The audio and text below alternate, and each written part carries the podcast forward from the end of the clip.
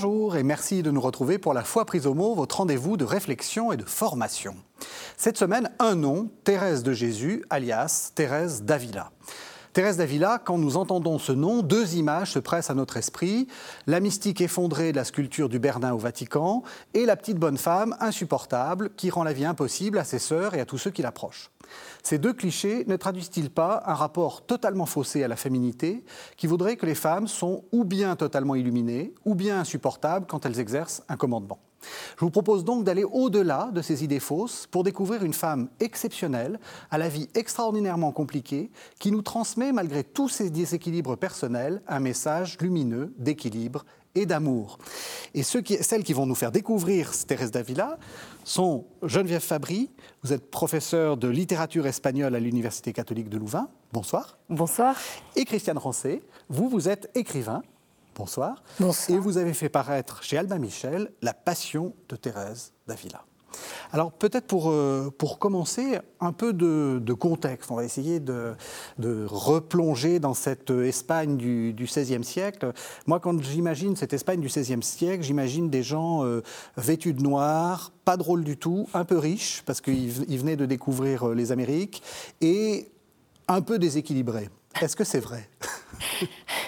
Alors c'est difficile de décrire euh, l'Espagne dans, toute sa complexité, hein, puisque c'est un, pays avec une histoire médiévale, on le sait, particulièrement complexe, avec la présence des Juifs, euh, des musulmans, présence auxquelles euh, eh bien, les, rois catholiques vont mettre fin à la fin du XVe siècle. Et donc au XVIe siècle, on se trouve dans une société nouvelle, effectivement, qui rentre dans la modernité, une modernité tout à fait particulière, et une modernité qui va se décliner en deux temps. Donc Thérèse naît en 1515, elle va connaître euh, durant son enfance, sa jeunesse, le, règne de, de, Charles Quint, qui est plutôt un règne, en tout cas dans sa première partie, euh, d'ouverture. On a une ouverture à l'Europe à la pensée européenne, mais dans la seconde moitié de ce règne, et spécialement après, durant le règne de Philippe II, qui est le règne qui va compter pour euh, Thérèse d'Avila, on va plutôt avoir un mouvement de fermeture, de peur par rapport à ce qu'on appelait alors euh, en Espagne les, les, luthériens, donc les ennemis extérieurs, peur aussi des, ennemis intérieurs, euh, les illuminés.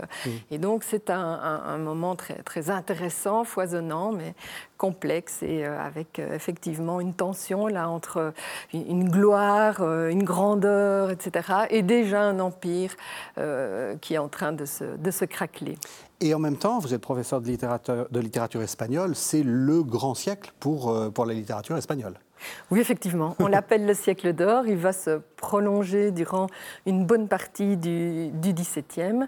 Euh, Thérèse d'Avila euh, est une euh, auteure de, prose, mais durant ce siècle, on aura évidemment le grand roman de Cervantes, qui n'est pas contemporain de, Thérèse d'Avila, donc il, naît une trentaine d'années plus tard, et il est un écrivain tardif, donc le, Quichotte est du début du XVIIe, mais tout ça donc forme, je dirais, une, une unité. Donc la prose ascétique, mystique, comme Thérèse va la pratiquer, mais donc la prose romanesque comme Cervantes va la pratiqué avec un brio évidemment euh, inégalé.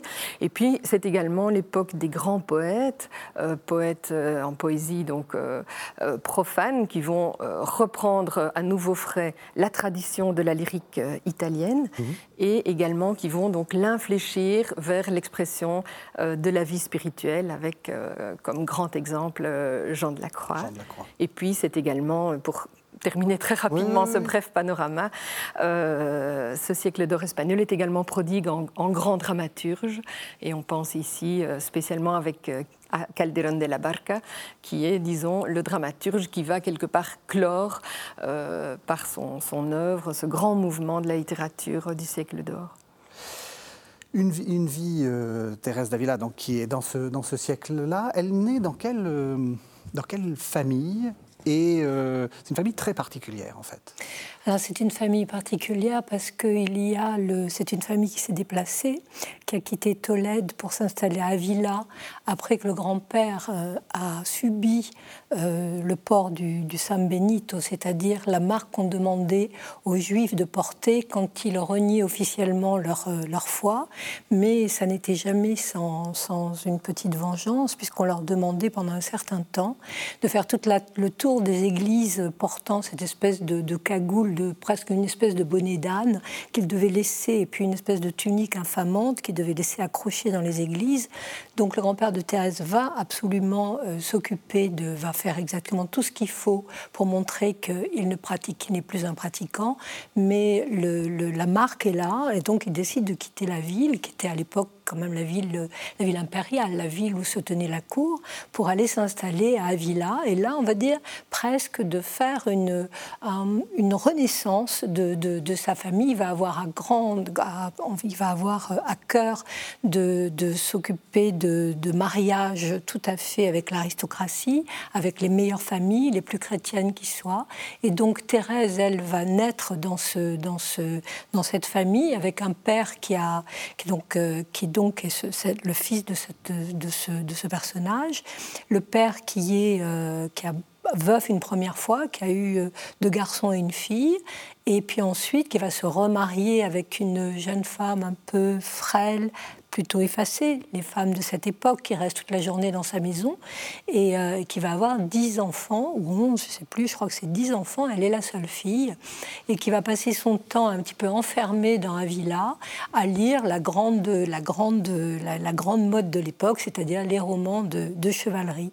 Et Thérèse va rester dans cette famille, qui est une famille de petite, de bonne bourgeoisie, mhm. euh, avec une, un atelier, on va dire, de, de fabrique de draps, et qui est marchand de draps, et dans, avec une certaine opulence, puisque nous sommes effectivement à un moment où, l'Espagne est très très riche. C'est le pays le plus riche du monde à l'époque, c'est mhm. l'empire le, plus puissant. Hein. Ils ont dit que le soleil ne se couche jamais euh, sur l'empire de Charles Quint, donc il y a tout ce reste. C'est le pays de la mode, on oublie aussi, on a l'impression que les, vous disiez tout à l'heure, l'Espagne sont tous en noir. Mais non, venez, c'est l'Espagne était le pays qui donnait le là qui donnait de la mode avec des draperies, des des, des, voilà, des, tenues magnifiques, des soirées. Euh, toute, toute, la Castille est le lieu des grands marchés justement pour ces, pour ces tissus. Et Thérèse naît dans cette famille euh, avec une mère effacée mais euh, qui passe son temps à rêver de, romans de chevalerie.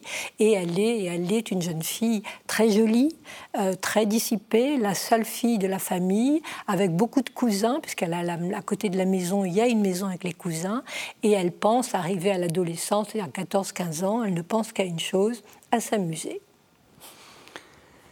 c'est assez intéressant parce qu'on voit il y a une sorte de parenté entre euh, euh, Thérèse d'Avila, euh, Ignace de, Loyola et puis le, le Quichotte dont vous parliez. Ils vivent dans la littérature, ces gens.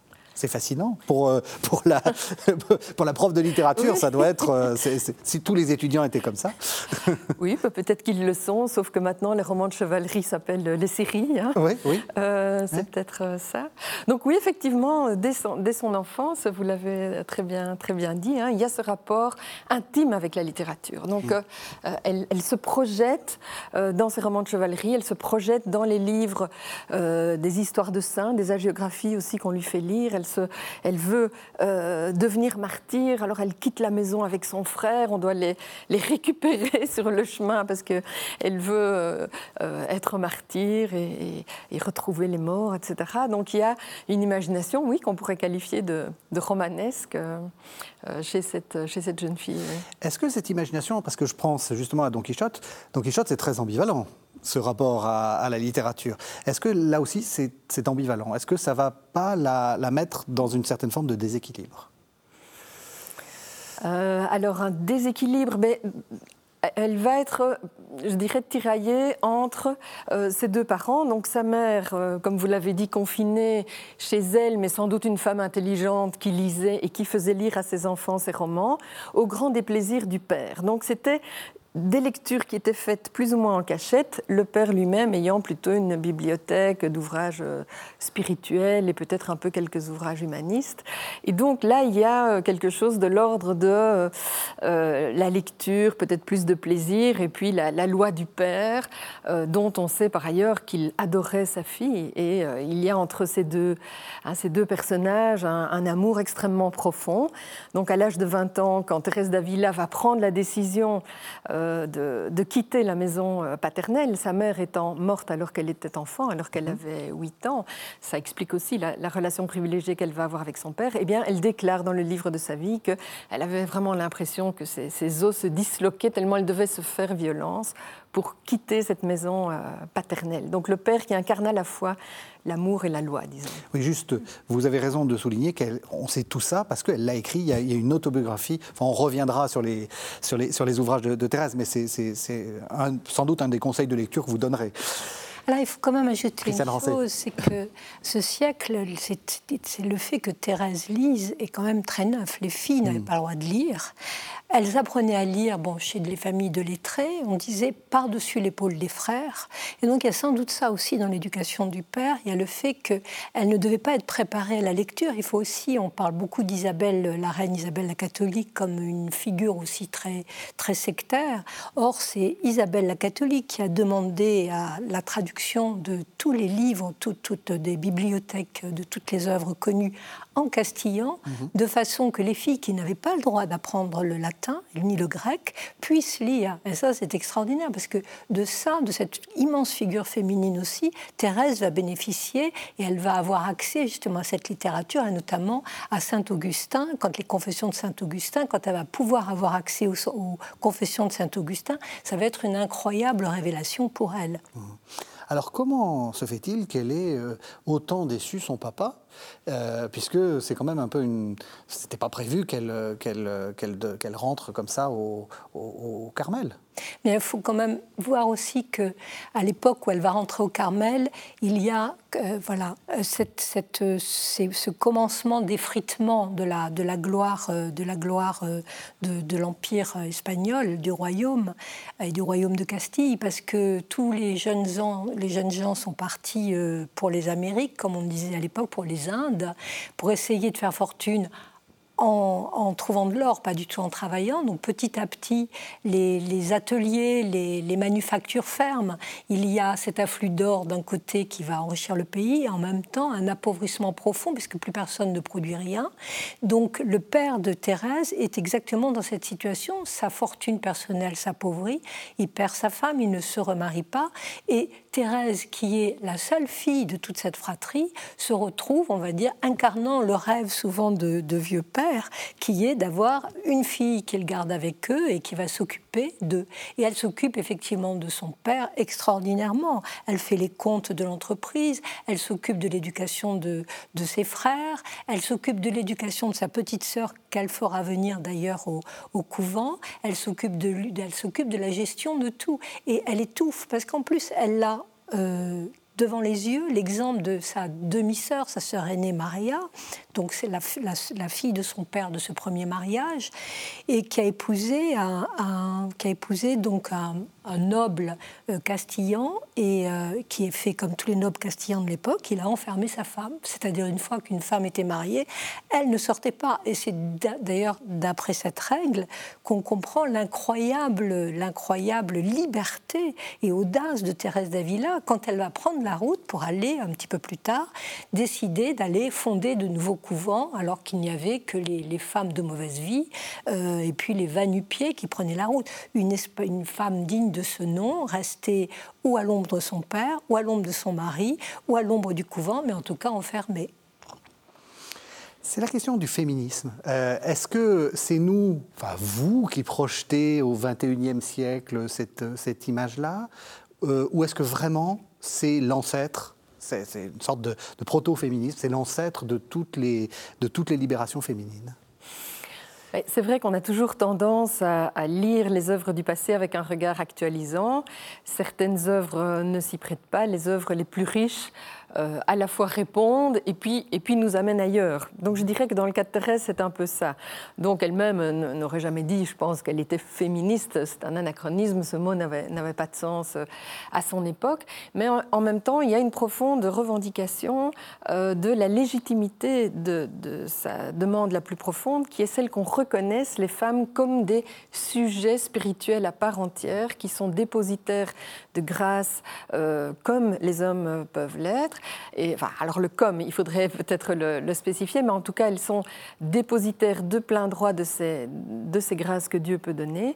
Et donc, à ce titre-là, il y a une revendication chez elles euh, très, très, très claire, très continue, et elle va vraiment vouloir euh, euh, donner à elle-même et à ses sœurs un espace d'autonomie relative pour pouvoir s'autogouverner dans ces, dans ces couvents réformés. Et donc, il y a là quand même une, assez grande audace, une sensation donc des capacités propres de la femme au-delà de ce qu'on pouvait en dire à l'époque euh, des limitations qu'on faisait peser sur leur esprit et, sur leur capacité à se, à se prendre en charge. Oui, puis elle, elle, étudie la question, hein. elle lit Saint Jérôme sur la question de la, de la supériorité des femmes ou pas, parce que Saint Paul d'un côté dit euh, ni homme ni femme, donc elle s'en souvient, et Saint Jérôme dit oui, mais tant que le mariage n'a pas lieu. Donc il n'est pas du tout impossible qu'elle ait aussi refusé le mariage pour cette raison, puisque n'étant pas mariée, donnant son corps, son âme et sa vie à Dieu, elle devient un être asexuée, elle devient l'égale de n'importe quel autre sujet du Seigneur, donc d'un homme.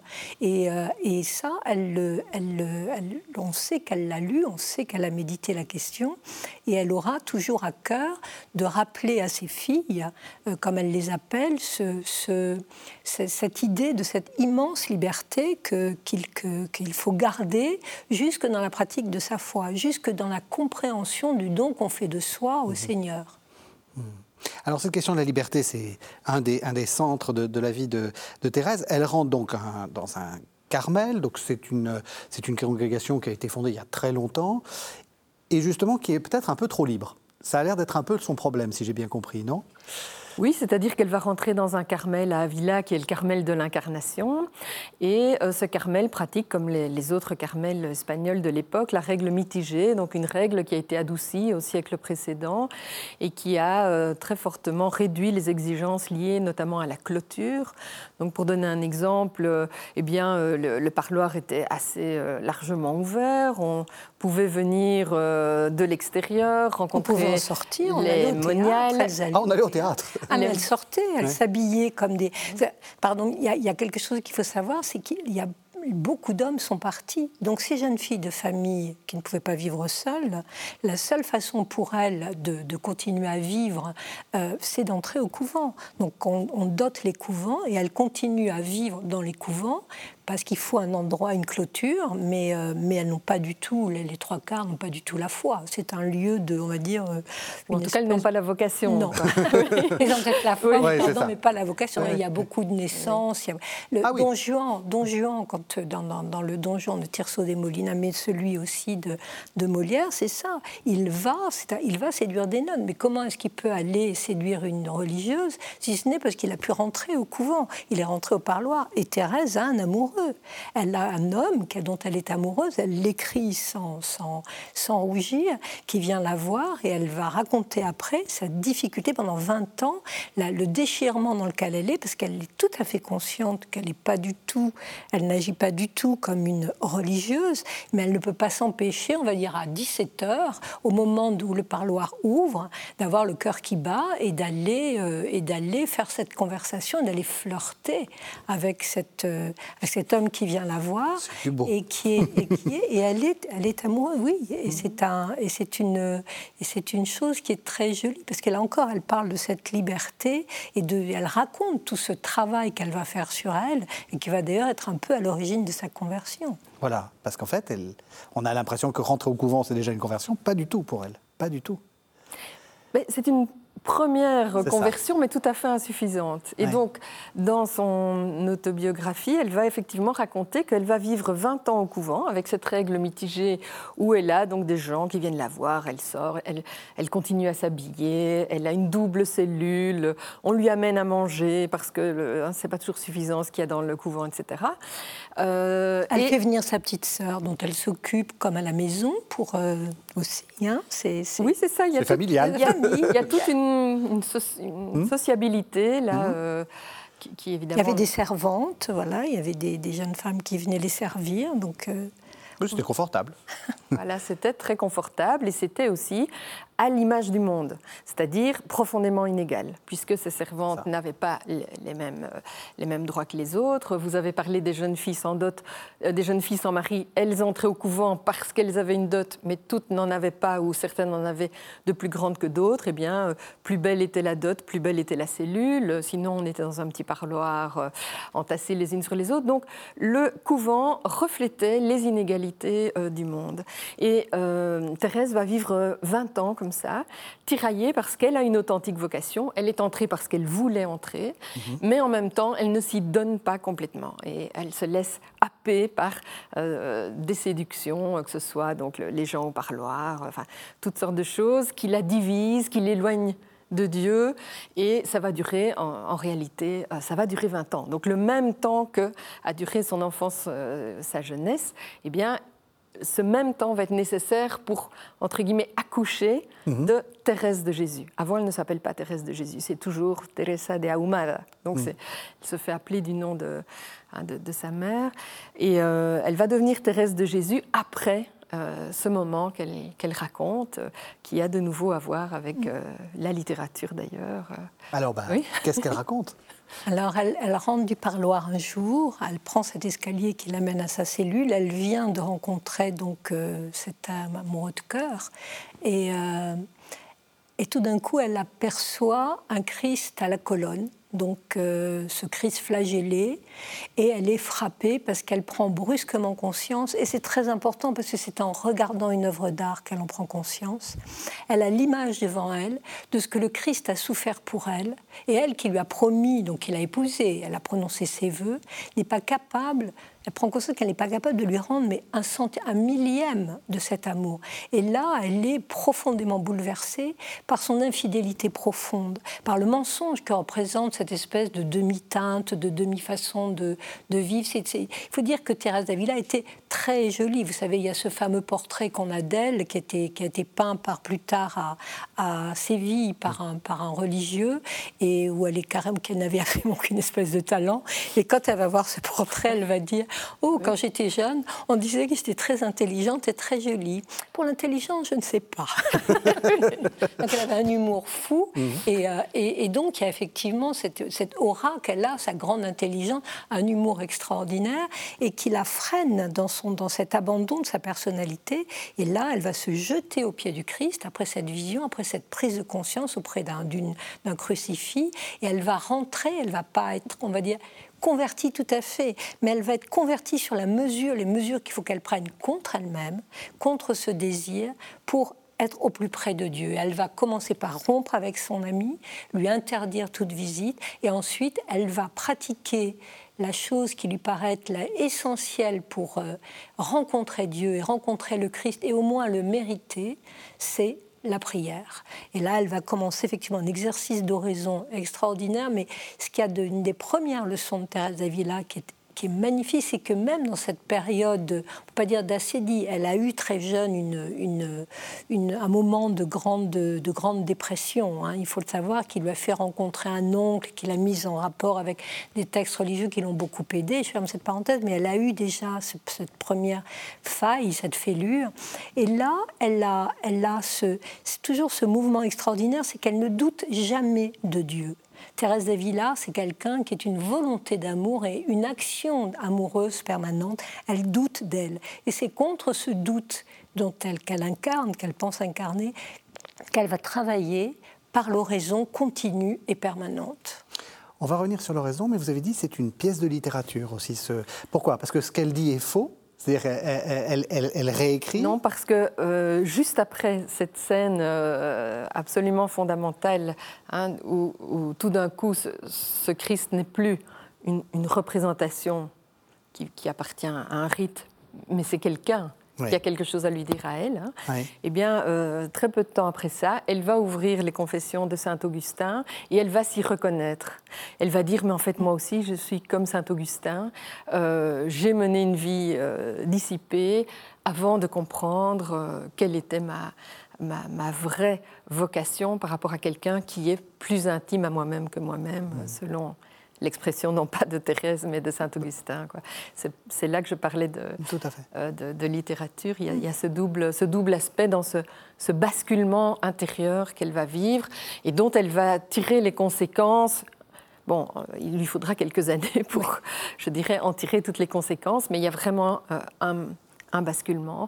Euh, et c'est vrai que c'est frappant de se dire qu'il y a euh, dans ce basculement une prise de conscience qui passe par l'art, par la littérature. Quoi. Oui. L'oraison. En préparant cette émission, vous m'avez dit, Geneviève Fabry, ça fait peur, l'oraison. Pourquoi ça fait peur?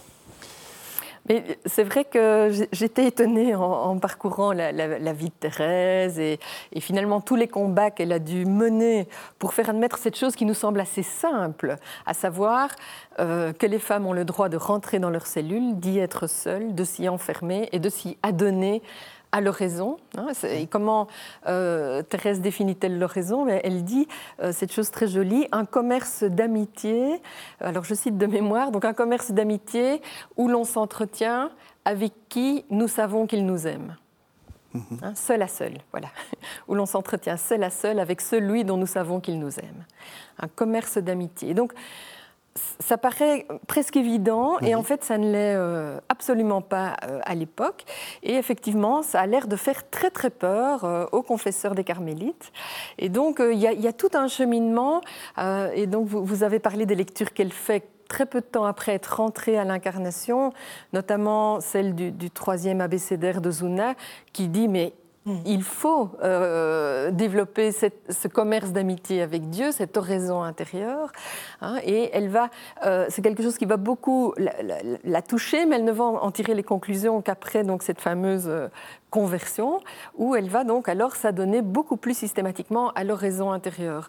Alors jusque-là, les moniales étaient plutôt invitées à pratiquer l'oraison euh, vocale, euh, toutes ensemble, dans le cœur, avec des moments de, recueillement euh, où elles étaient en général ensemble, hein, pas chacune dans, dans, sa cellule, et où il y avait une espèce de, de guidance assez stricte sur ce qu'elles étaient censées méditer quand elles étaient silencieuses.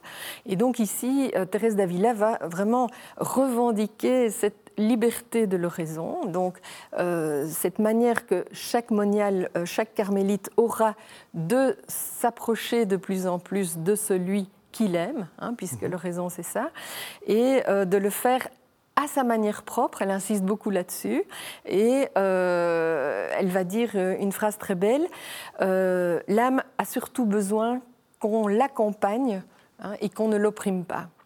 Donc, elle va mettre l'accent alors sur un accompagnement, mais qui n'est pas un contrôle. Et donc là, il y a aussi quelque chose qui, qui doit être dit pour casser un petit peu ce, hein, ce, stéréotype du Carmel comme prison, de contrôle sur les femmes, etc.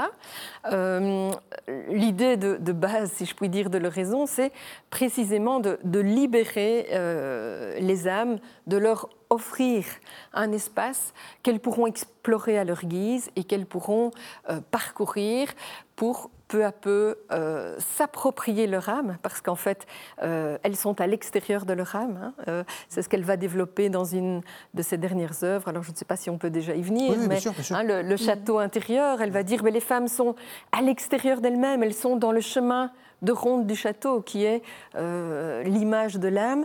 Et la porte pour entrer dans le château, c'est l'oraison. Et donc, l'oraison leur permet de rentrer dans leur âme et au centre du château, au centre de leur âme, se trouve Sa Majesté, se trouve Dieu lui-même qui les attend pour, euh, pour s'unir à elle. Mais elle s'empresse de dire qu'il ne s'agit pas de suivre un chemin balisé, première demeure, deuxième demeure, troisième demeure. C'est pas une méthode hein, euh, technique. C'est en fait un espace en fait plein de liberté, plein de, de, circulation très fluide. Certaines vont aller plus vite, d'autres moins vite. Certaines vont aller plus loin, d'autres moins loin.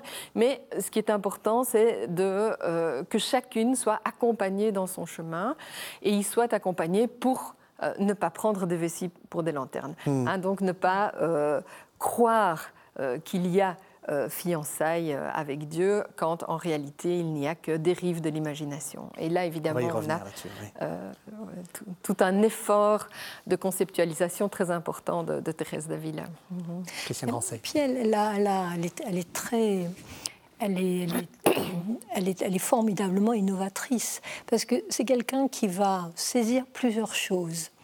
Elle va saisir l'importance, ce qu'est l'incarnation. C'est-à-dire que dans sa façon de proposer la prière, elle a compris le, principe même de, son, de sa religion, du, du, christianisme, qui est le principe d'incarnation. Et qu'il y a des images qu'il faut contempler mhm. pour permettre d'accéder au mystère de l'incarnation et ce que l'incarnation permet de, de, comprendre du plus grand mystère de Dieu.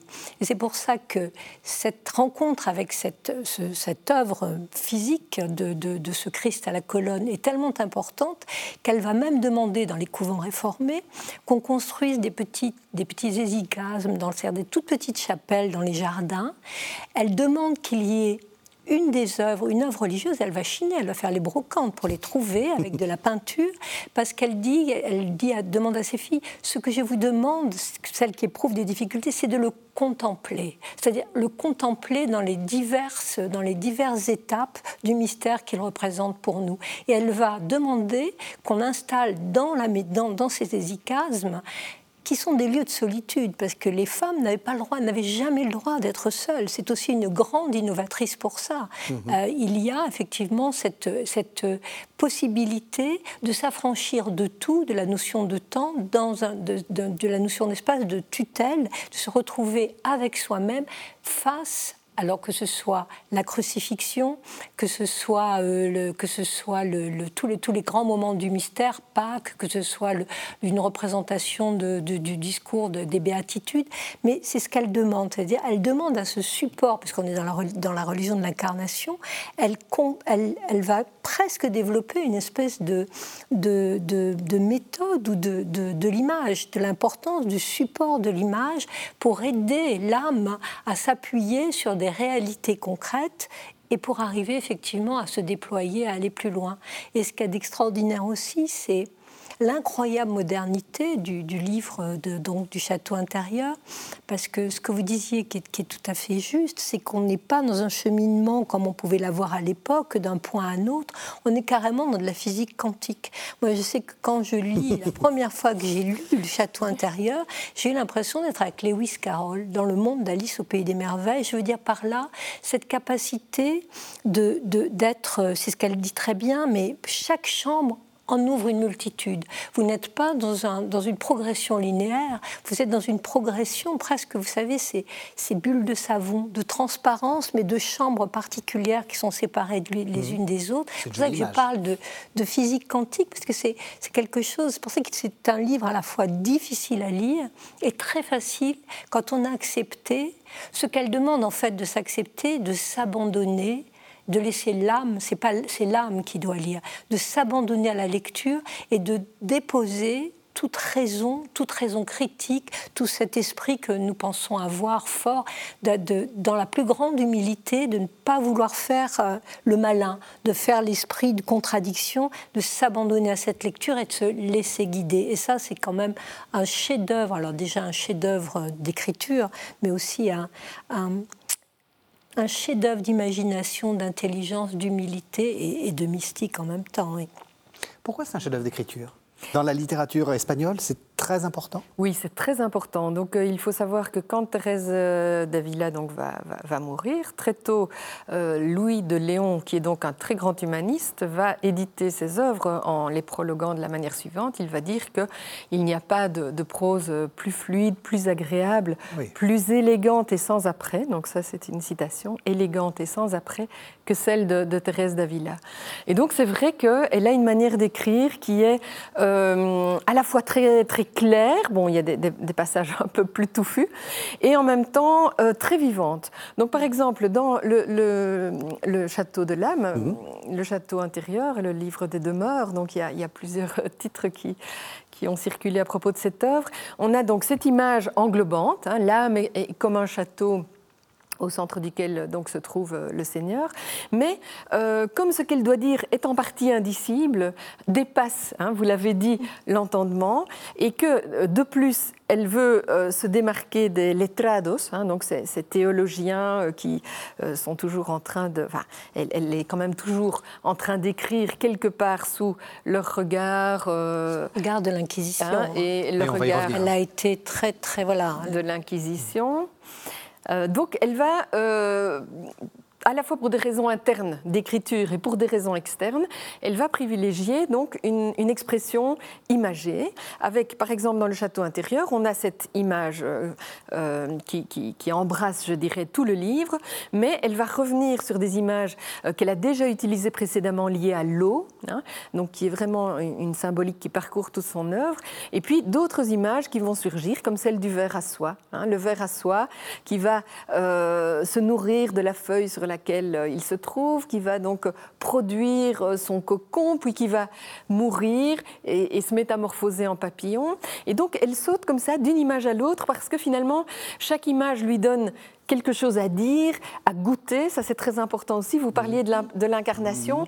Ce ne sont pas uniquement des images visuelles, ce sont des images tactiles, des images sensuelles. C'est une immense sensuelle. gustative. Elle, est, elle, est, très sensuelle effectivement. Et donc on est appelé vraiment à goûter cette, ce qu'elle nous, ce qu'elle veut nous, nous donner à, sentir. Et du coup on passe d'un registre d'image à un autre registre d'image pour ne jamais non plus enfermer ce qu'elle veut euh, nous dire dans quelque chose qui serait stable fini, euh, absolument compréhensible, parce que bien sûr, euh, la rencontre d'amour dans le raison avec Dieu ne peut pas être ni finie ni totalement compréhensible. Mmh. L'Inquisition, elle, elle, a des problèmes, cette femme. Ah, vous voulez, vous voulez, continuer quelque chose C'est une écriture aussi très, ah très, très féminine. Parce que ah, c'est quoi une écriture féminine? Mais c'est ça, c'est-à-dire c'est quelqu'un.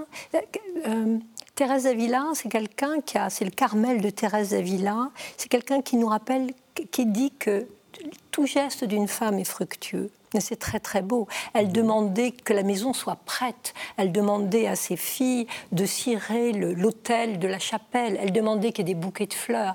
Elle dit que la main d'une femme ne reste jamais euh, inutile. Elle va consoler un enfant arranger un bouquet de fleurs. il y a cette, euh, cette sensibilité particulière euh, dans son écriture et qu'on retrouve aussi parce qu'elle l'a lu euh, dans les dialogues de Catherine de Sienne. Catherine de Sienne, c'est quelqu'un qui aussi est très imagé. Elle va parler de l'eau, des ponts, de, de, la, du château, de la cité de Dieu. Enfin, il, y a, il y a toujours cette représentation qui rend effectivement les, les, préceptes de mystique difficiles à l'entendement, incroyablement incarnée. Et elle est formidable parce que elle incarne ce qu'elle dit en trouvant des images de botanique, la, chrysalide, la chenille, le papillon, le vol.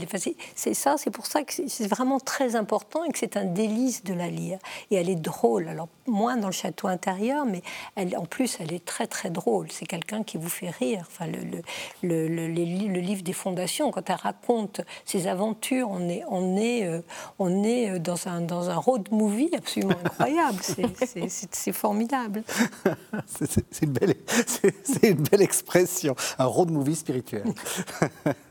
Alors, je reviens, bah, c'est vous, est, ce sera pour vous l'Inquisition. Enfin non, c'est pas l'Inquisition, c'est le regard extérieur. Parce que, euh, bon, elle fait son, elle réforme le Carmel, euh, et elle s'arrange pour que euh, les, chaque, chacune des sœurs puisse avoir son propre confesseur.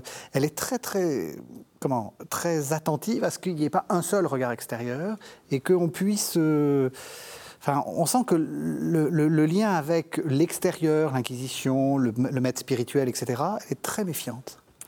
Oui, alors je vais me permettre de reformuler votre question en deux volets. Donc il y a la question des confesseurs qui est une question quand même différente euh, de celle de l'Inquisition, même si euh, elles, sont, euh, elles sont liées. Donc effectivement, je crois que c'est important. je sais qu'une de ces biographes que j'aime vraiment beaucoup, Rosa Rossi, a beaucoup insisté là-dessus. Elle, elle, disait que Thérèse d'Avila a vécu toute sa vie avec cette épée de Damoclès de l'Inquisition qui pouvait, comme Louis de Léon, dont, que j'ai rappelé tout à l'heure, qui a été donc le premier éditeur des, des écrits de, Thérèse, eh bien, il a passé cinq ans, tout grand théologien, professeur de Salamanque qu'il était, il a passé cinq ans dans les geôles de l'Inquisition. Donc c'était quelque chose, permettez-moi l'expression, qui lui pendait en dessous du nez, qui était dans l'ordre du possible. Elle a toujours euh, voulu quand même exprimer ce qu'elle avait à dire, mais en euh, allant chercher euh, des conseils chez les personnes les plus susceptibles de l'aider. Et donc, euh, elle a... c'est là qu'elle est très intelligente. Parce que, pardon, je ne vais pas chaque fois qu'elle sent qu'il y a un risque, elle trouve une formule et elle va trouver quelqu'un qui lui paraît plus à même de comprendre ce qu'elle écrit. Je ferme cette parenthèse. c'est, quelque chose, elle est d'une finesse, elle est, elle, est, elle est très inspirée et très redoutable. oui, oui, et donc comme ça, elle va se frotter aux grands esprits de l'époque, les dominicains, les jésuites, qui est un ordre tout jeune, à l'époque, euh, mais qui compte déjà de, grands intellectuels. Et donc, euh, elle va faire son miel de ce danger, en fait. Mm. Hein. et donc, elle va... Euh, ah, vous, vous, vous, suspectez que ma pratique n'est pas bonne, mais je vais vous l'expliquer. Elle l'explique tellement bien que finalement, euh, le confesseur est presque obligé, disons, hein, d'accepter le bien fondé. Et euh, quand il n'accepte pas le bien fondé, ben, effectivement, elle change. Donc, elle, elle, va vers un autre. Et, et elle va ainsi, par, je dirais, essai-erreur, Hein, euh, progresser vers euh, ce qu'elle estime être une juste pratique de, de l'oraison, mais vraiment par essai-erreur en, en, parlant avec différents, euh, différents confesseurs qui vont d'ailleurs lui dire des choses, des choses différentes. Mhm. Hein, donc par exemple, tout au début qu'elle faisait oraison, elle pensait qu'il fallait donc faire le vide en elle-même. Et puis elle s'est rendue compte, comme vous l'avez très bien redit, qu'il fallait mettre au centre de l'oraison hein, le mystère du Christ incarné, spécialement incarné dans sa passion. Hein. et donc, euh, c'est quelque chose sur lequel elle va revenir.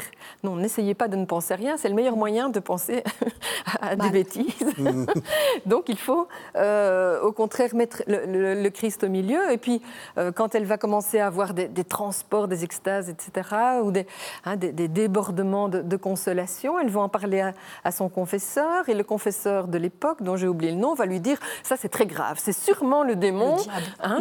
donc il faut absolument euh, refuser. Ah, bon alors elle essaye, mais ça marche pas très bien, puis elle sent qu'en en fait elle a très envie d'accepter parce que les consolations, ben, hein, euh, c'est quand même, ben, ça fait du bien. et puis voilà, un autre va lui dire, selon une série de, critères qu'il faudrait affiner, euh, eh bien, sans doute que ça vient de Dieu. Il faut, si ça vient de Dieu, alors on peut l'accepter. Et là, elle va se précipiter évidemment dans cette porte ouverte et elle va mettre au clair quels sont ces critères qui vont lui permettre de discerner s'il s'agit bien euh, d'une grâce divine ou hein, d'un accès de mélancolie ou un, accès de, faiblesse. Et donc là, il y a toute une série de, balises qu'elle va établir pour essayer de euh, mettre en œuvre de manière très concrète pour elle-même et puis pour ses, pour ses sœurs, ses filles, euh, des balises pour le discernement. Mmh. Euh, Avec toujours un pragmatisme incroyable. Parce qu'en fin de compte, ce qu'elle finit par conclure, c'est non, c'est pas du tout le diable qui est là. En fait, le diable, c'est celui qui vous inciterait à rester dans le côté sensuel et sensoriel de la consolation, de l'extase, du, du, presque ce qu'on a appelé après, on a, on a, appelé nous euh, les orgasmes spirituels. Mhm. Et là, elle dit non, ça fait partie, elle l'écrit à son frère qu'elle pousse à, prier et qui explique qu'il a des, comment on appelle ça, des pollutions quand il, euh, quand il, euh, quand il prie, et de la même façon Jean de la Croix, Saint Jean de la Croix. Et elle dit non, mais ne vous arrêtez pas à ça, c'est normal, ça arrive, on va pas en faire. Ce qui est important, c'est que c'est une étape pour le dépasser et pour aller encore. Il faut dépasser ça pour vraiment arriver à cette chambre intérieure, à ce lieu où, de rencontre de, de, cette septième demeure où effectivement on est dans, où on s'unit, où, où l'âme s'unit à l'âme protéiforme de Dieu. Mhm. Et ça, c'est magnifique. Mais elle squeeze, on va dire, comme on dit, toujours la difficulté en disant c'est non, non, c'est une formidable dialectique.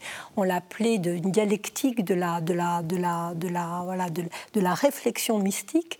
Et en même temps, c'est une cartographe de l'âme extraordinaire, parce que ce, ce, ce, livre intérieur, c'est une espèce de jeu de loi, comme ça, avec, euh, avec des étapes et des. Non, mais il faut vraiment le lire, c'est quelque chose. Alors, pour l'Inquisition, il faut rajouter une chose aussi, c'est qu'aucune femme n'est autorisée à écrire à l'époque non plus. Donc, elle, elle est doublement, euh, doublement euh, suspecte aux yeux de. Elle prend des libertés de plus en plus plus effrayante pour l'Église et pour, on va dire, le candidaton euh, de, de, de, de l'époque. Donc c'est une autre chose. Donc elle est toujours suspectée d'être une sorcière. Il faut savoir qu'à l'époque, les sorcières ont repris, euh, son, il y, a toute une, toute une, une littérature, hein, le marteau, comment il s'appelle cette œuvre, le marteau maléfique, qui a été mis, voilà, qui, qui, voilà, qui, qui, était très lu à l'époque, et les, beaucoup de femmes étaient accusées dès qu'elles échappaient à l'ordre du mari, de l'Église ou de, du curé, dès qu'elles avaient, on va dire, une, une forme de, de, vie intérieure qui leur était propre, étaient très souvent accusées de, de sorcellerie. Donc il y avait cette, cette grande, ce, double danger d'être à la fois hérétique, puisqu'il y a la réforme luthérienne qui est là, avec les, les Illuminati et autre chose. Donc il y a cette peur de l'hérésie, cette peur du schisme, et puis cette peur du paganisme et qui revient avec ça. Donc elle, elle, est suspectée sur tous les domaines, la pauvre. Elle est, la pauvre. Oui, je voulais dire euh, également, n'oublions pas euh, la réforme. Hein, qui produit donc des, je dirais, des, dissensions extrêmement profondes au sein du Carmel. Les, le Carmel euh, chaussé, enfin les carmes euh, qui ne suivent pas la réforme, tant la, branche féminine que la masculine qu'elle va amener à réformer également, mhm. vont s'opposer euh, à, son, à son œuvre. Et donc les, les carmes des chauds vont être des, des, ennemis acharnés de la, de la sainte, de, de Thérèse d'Avila et euh, de Jean de la Croix. Rappelons que Jean de la Croix va être emprisonné pendant neuf mois, non pas par l'Inquisition, mais par ses propres mm. confrères d'ordre, mm. par des carmes qui n'ont pas adopté euh, la, réforme, des carmes chaussés, dans des conditions absolument effroyables. Mm. Et pour elle, ça va être euh, horrible hein, de, se rendre compte que finalement... Sa propre réforme est refusée par... Les propres carmélites. Les, oui, pas, pas les, les réformes, c'est que tout d'un coup, il y a une opposition au sein même d'un ordre dont elle veut la pureté. Parce que ce qu'elle veut, c'est un retour euh, ben, ben à, cause, à cause de... Elle ennuie tout le monde. C'était ben bien aussi d'aller au théâtre. oui, non, mais il y a quelque chose qu'il faut dire, c'est qu'il y a effectivement la réforme et, euh, et, que cette réforme, elle est fondée sur des choses très, très particulières, qui, qui est au départ une critique profonde des mœurs totalement corrompues de l'Église.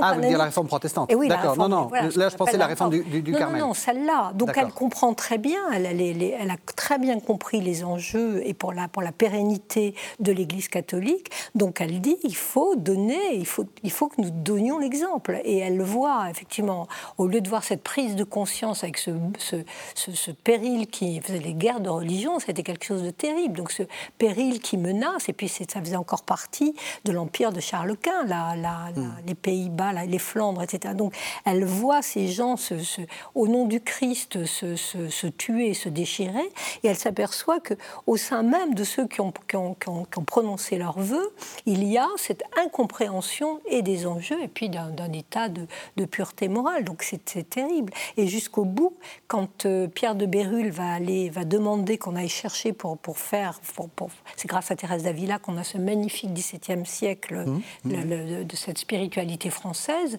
Il va chercher en Espagne des filles de, de, de Thérèse d'Avila pour les faire venir en France et qu'elles expliquent cette réforme, ces méthodes d'oraison, etc., eh bien, les carmes chaussés vont sur la route, les poursuivre, poursuivre, c'est une aventure incroyable, et leur lancer des pierres et essayer carrément de les tuer pour, euh, pour qu'on pour fasse un grand silence sur, euh, sur l'importance de, de cette réforme.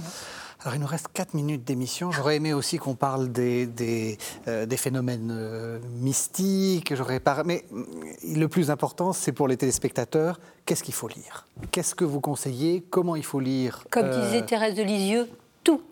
je veux tout. je il faut tout. choisir. Alors, peut-être rapidement, parce qu'il nous reste vraiment 4 minutes. Qu'est-ce qu'on a disponible? Qu'est-ce qu'il faut lire en premier Et parce que je sens que les... c'était passionnant et je pense que les téléspectateurs ont envie de découvrir euh, euh, Thérèse d'Avila. Bon, moi, je pense que le livre de la vie hein, se, lit comme, euh, vraiment comme un roman et est très accessible. Et au sein de ce livre, il y a la description des quatre degrés de l'oraison. Mhm. Et donc, on a une partie, je dirais, d'exposé euh, sur euh, ce qu'est l'oraison, ce qu'est... mais on a euh, voilà l'exposé de sa vie jusqu'à 1962, c'est-à-dire jusqu'à la 1562, pardon, c'est-à-dire jusqu'à la fondation de, du premier Carmel des chaussées à Avila, donc Saint-Joseph. Donc, enfin, moi, je, je, recommanderais vivement ça. Si on a l'occasion de lire plus, moi, je pense que le, le château intérieur est, est une une œuvre euh, vraiment magnifique, accessible, et on, peut le lire de différents points de vue. Enfin, on n'a pas besoin d'être soi-même très intéressé par la mystique, précisément parce que c'est une exploration de l'âme, comme vous l'avez dit, je crois, une cartographie de la subjectivité moderne. Donc, euh, Qu'est-ce que vous conseillez, vous? Euh, la même chose avec le livre des fondations, parce que c'est très drôle de voir. Elle raconte. Alors, qu'est-ce que c'est que le livre des fondations Bien, Elle raconte comment, quand elle décide de, de, de, créer d'autres, d'autres couvents, parce qu'elle était dans son petit couvent Saint-Joseph à Avila, puis elle décide d'aller fonder ses couvents, elle réforme là, et donc elle prend la route et elle va dans les villes et elle raconte sans mensonge comment elle est mal reçue, parce qu'effectivement, comme les, mairies devaient payer pour euh, les religieux et qu'il y en a de plus en plus, euh, eh bien, quand on voyait un, ordre nouveau s'installer, c'était pas toujours avec bonheur. Elle raconte comment elle va se débrouiller, comment elle va faire, euh, arriver à faire une soupe avec elle, comment elle va euh, tenir le moral de ses troupes. C'est extraordinaire de vie. Euh, de, c'est presque un peu la, ma vie de Casanova. C'est dans, dans le détail. vous savez, quand vous disiez ma vie de Casanova, vous avez tout le détail de la société de l'époque. et, et, bien, Thérèse Avila, c'est ça. Ça raconte les histoires, comment elle va, elle va arriver à, à décider quelqu'un comment elle va acheter une petite maison, comment elle va arriver à la retaper toute seule avec ses filles. C'est formidable, c'est tout le caractère merveilleusement joyeux, euh, ardent, euh, actif de, de entrepreneurial. c'est formidable. oui, parce qu'on y parle d'argent aussi, euh, de prêt. De... Est-ce que c'est une femme moderne? Dernière question. Effectivement, on est en pleine modernité, mais est-ce que c'est une femme contemporaine? Je ne dirais pas qu'elle est contemporaine, elle est profondément de son époque, mais de son époque, elle nous dit quelque chose qui est encore euh, non seulement audible, mais important pour notre époque. Moi, je dirais qu'elle est. Euh, on aimerait qu'il n'y ait que des Thérèse Avila. Et puis, il y a quelque chose que dit Louise de, Léon, de Louis de Léon qui est formidable. D'elle, il a un résumé magnifique. Il dit Thérèse Avila a vu Dieu, et, et elle, elle, elle, le donnera à voir à toutes les générations qui suivront. C'est une très belle définition. C'est magnifique. Merci beaucoup. Alors, euh, on peut lire tout Thérèse d'Avila, mais on peut lire aussi votre, votre vie de Thérèse d'Avila, Christiane Rancé, La Passion de Thérèse d'Avila. Voilà, c'est aux, éditions Alba Michel. Merci beaucoup, merci à toutes les deux, merci de nous avoir suivis. Vous savez que vous pouvez retrouver cette émission sur le site internet de la chaîne www.ktotv.com et on se retrouve la semaine prochaine.